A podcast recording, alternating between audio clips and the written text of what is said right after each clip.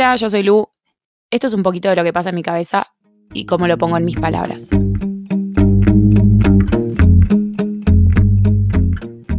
Y bueno, ¿y ahora qué vas a hacer? Creo que esa pregunta o alguna variación de la misma la escuchamos todos los que estamos en algún punto decisivo de la vida. Yo que puntualmente estoy a poco tiempo de haberme recibido, la escucho todo el tiempo y la empecé a escuchar mucho antes de recibirme. ¿Cómo, sigue, cómo siguen tus cosas? ¿Qué vas a hacer? ¿Vas a trabajar? ¿Vas a, yo puntualmente, habiendo estudiado medicina, es, ¿vas a una residencia? ¿Qué te vas a dedicar? ¿En qué te vas a especializar? Y mm, este último tiempo, eh, como que fui, creo que siendo más consciente de cuán angustiante es esa pregunta. Y también muy consciente de que la hago un montón de que es como muy constante en el humano preguntándonos qué viene ahora, cómo seguimos, cuál es el siguiente paso. Y mm, como que un día me puse a pensar realmente, o sea, es criticable, es como, podemos decirle a alguien que no pregunte, o sea, siento que no tiene mucho sentido porque es como naturaleza, curiosidad humana, el querer saber qué sigue, el querer saber, sobre todo la gente que queremos qué va a ser ahora. Pero es como, no sé, es muy abrumador esa pregunta.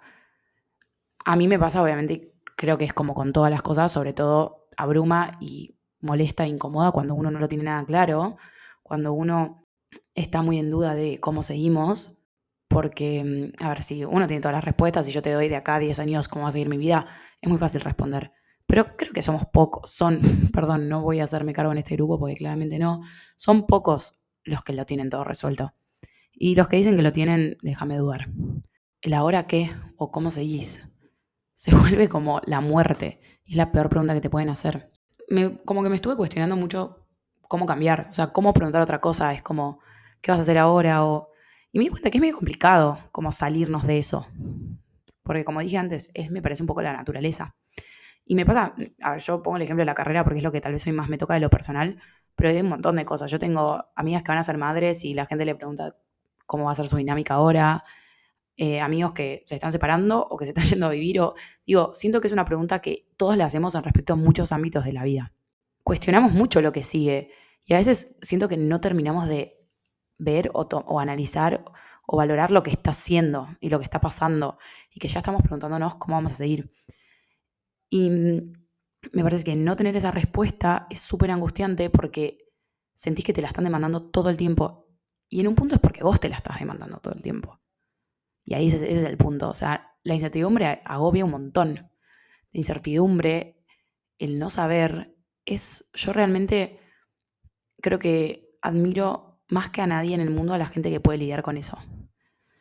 A mí me pasó este año de, de dejar de tener las cosas tan armadas y seteadas, de dejar de cursar y dejar de hacer para un objetivo, que medio que ya lo logré, y si bien tenía ciertas cosas que cumplir, tenía mucha libertad en lo que podía hacer.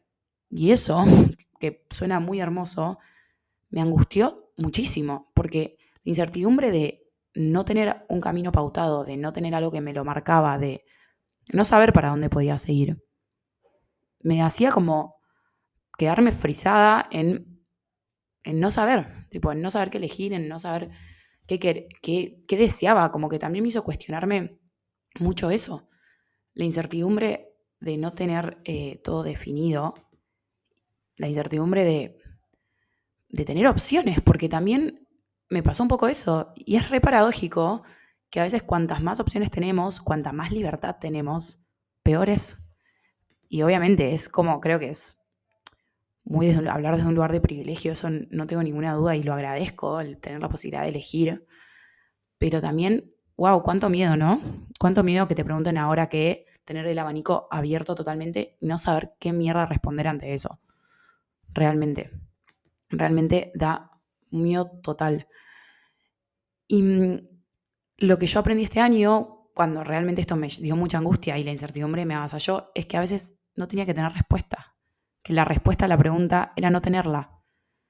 Y que a veces en la vida esta incertidumbre de eh, no saber qué viene es la oportunidad de hacerse más preguntas y no buscar respuestas. Y me costó mucho hacer las paces con eso, eh, bancarme la, la, incomodidad de no saber ahora qué, de no saber qué venía, de no saber qué responderle a todos los que me preguntaban realmente, promedio, tres, cuatro veces por semana, cómo se mis cosas. Y tuve que amigarme conmigo misma a decirme que no sabía. Porque eso fue otra cosa que fue lo que más me, me costó aceptar. A la que más le costaba responderse que no sabía era a mí. Porque como de golpe no sabía qué quería, o no sabía para dónde seguía, o no sabía qué, qué, no sabía nada. O sea, realmente me llegó un punto donde no sabía qué hacía la semana que no la semana que viene literal de, tal vez de planes, sino de, no sabía cómo era mi proceso. Y a veces está bien no saber, porque creo que en ese no saber, en esa incertidumbre, en ese momento para poder hacerse preguntas, es donde las respuestas van llegando solas. Y eso fue lo que me pasó, o sea, realmente, tal vez en este podcast, a diferencia de los otros, eh, tengo un poco más de, por lo menos lo que a mí me funcionó.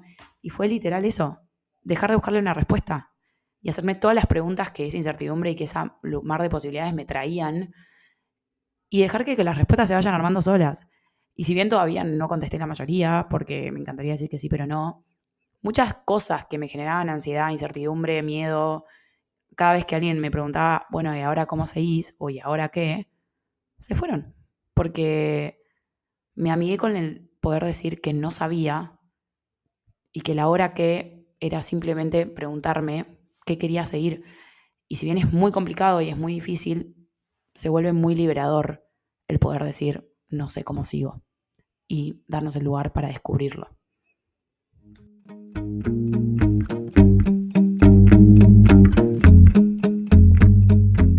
Espero que esto sirva como disparador, dejarlos con cosas para pensar y que puedan encontrar qué les pasa a ustedes con respecto a estos temas. Pueden ir a Instagram a arroba guion bajo en mis palabras guion bajo, donde van a tener información sobre los próximos episodios. Gracias por estar del otro lado. Nos vemos la próxima.